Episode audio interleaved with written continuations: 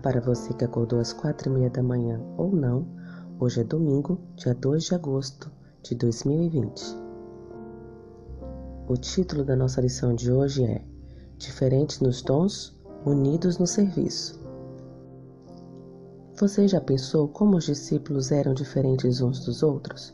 Sua origem, personalidade, temperamento e dons variavam bastante. Mas isso não foi uma desvantagem para a igreja. Tornou-se um ponto forte. Mateus, um cobrador de impostos, era preciso, exato e correto. Por outro lado, Pedro muitas vezes falava precipitadamente e era entusiasmado e impulsivo, mas também tinha qualidades naturais de liderança. João era bondoso e franco.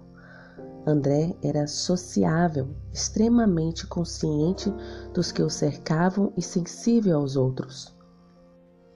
Tomé tinha a tendência natural de questionar e muitas vezes duvidava.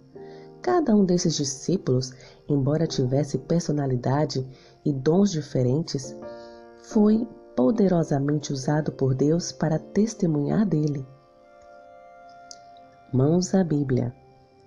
Leia 1 Coríntios, capítulo 12, versículo 12, 13 e capítulo 18, 22. Logo em seguida, responda: Existe necessidade de pessoas com diferentes dons no corpo de Cristo, a Igreja? Letra A. Sim, cada cristão tem uma função no corpo de Cristo. Letra B. Não. Todos têm a mesma função e os mesmos dons no corpo de Cristo. E aí, respondeu? Não deixe para depois, ok? Deus se alegra em tomar pessoas de diferentes origens, com diversos talentos e habilidades, para lhes conceder dons para o serviço.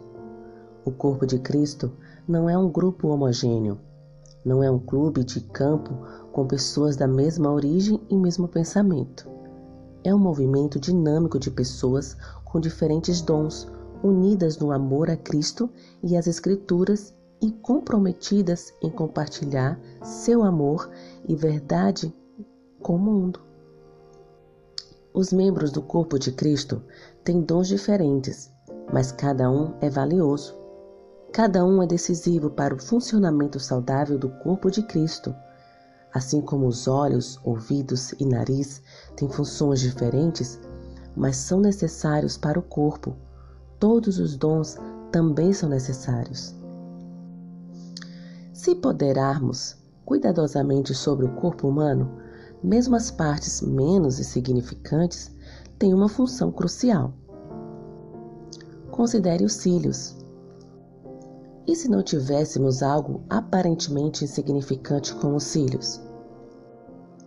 As partículas de poeira embaçariam nossa visão e as consequências seriam danos irreparáveis. O membro aparentemente mais insignificante da igreja é uma parte essencial do corpo de Cristo e recebeu o dom do Espírito Santo. Portanto, para Deus, todos são importantes e úteis. Quando dedicamos totalmente nossos dons a Deus, cada um de nós pode fazer uma diferença eterna. Que Deus te abençoe. Um bom dia.